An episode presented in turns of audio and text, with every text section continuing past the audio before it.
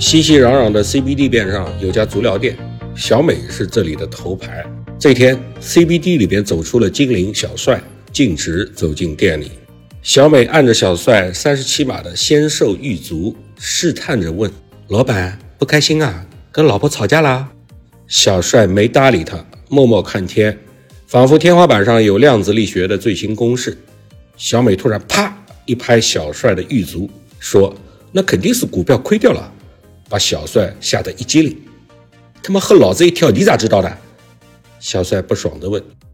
前天来了一个客人，脸色惨绿，除了媳妇儿有外遇吗？那就是股票有外遇了。小美得意地说：“我这么惨吗？”小帅默默地想。都摆到脸上去了。二零二三年末，凛冬将至，寒流来袭。小帅躺在足疗店温暖的沙发上，抚摸着被刷到包浆的银行卡，沉思这一年财富流失的历程。一笔笔交易就像是慢动作回放。世界那么大啊，世界那么大，我小帅为什么不能去看看呢？这是一次朋友聚会上的豪言壮语般的宣言。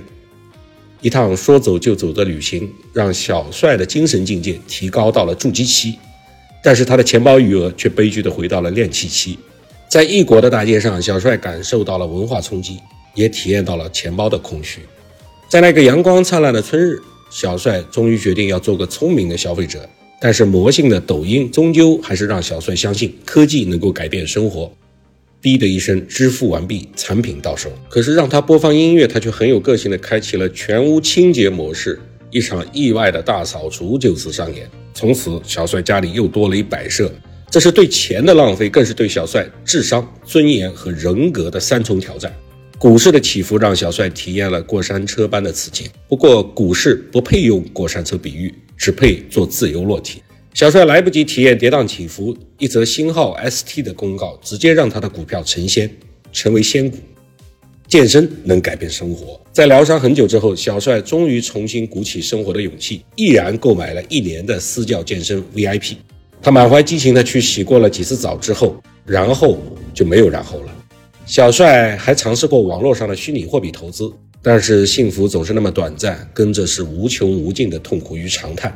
姑姑那么美。故而还没来得及好好看看，就跌落到了绝情谷底。想要出来，先断一臂再说。世上无难事，只怕有心人。终究还是我的实力不够，才沦落到如此地步。小帅决定加入一个昂贵的自我提升课程，练好内功。天下武功，无坚不摧，唯快不破。老子也不用到风清扬那个境界，但凡努努力，达到田伯光的程度，也能活得比较滋润。但是这门课怎么像个睡眠辅导班呢？为什么每次我都能在五分钟之内进入梦乡呢？你说，二零二三年就这样在各种亢奋、纠结、放弃、沮丧、自我催眠，然后再次奋起、再次纠结、再一次放弃、再又不停的沮丧之中结束了。小帅躺在沙发上暗自发狠：老子的二零二四一定要改变。努力奋斗，小帅想起了喜剧之王的那个场景，周星驰在海边对着大海大声的喊出了自己的誓言。热血上头，小帅倏地睁开眼。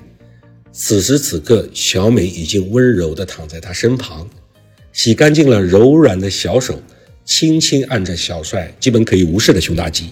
小美白皙的小脸近在咫尺，带着淡淡香水的呼吸，吐气如兰，像极了小帅的梦中女友。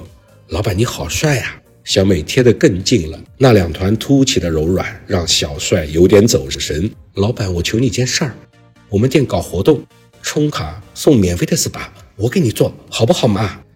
小美的声音带着不可抗拒的魔力，纤纤十指的青龙慢捻抹拂挑，让小帅欲拒还迎啊！在最后沦陷前，小帅对自己说：“就这一次，就当年底奖励一下自己吧。”看来他的钱包似乎又要开始一段新的旅程了。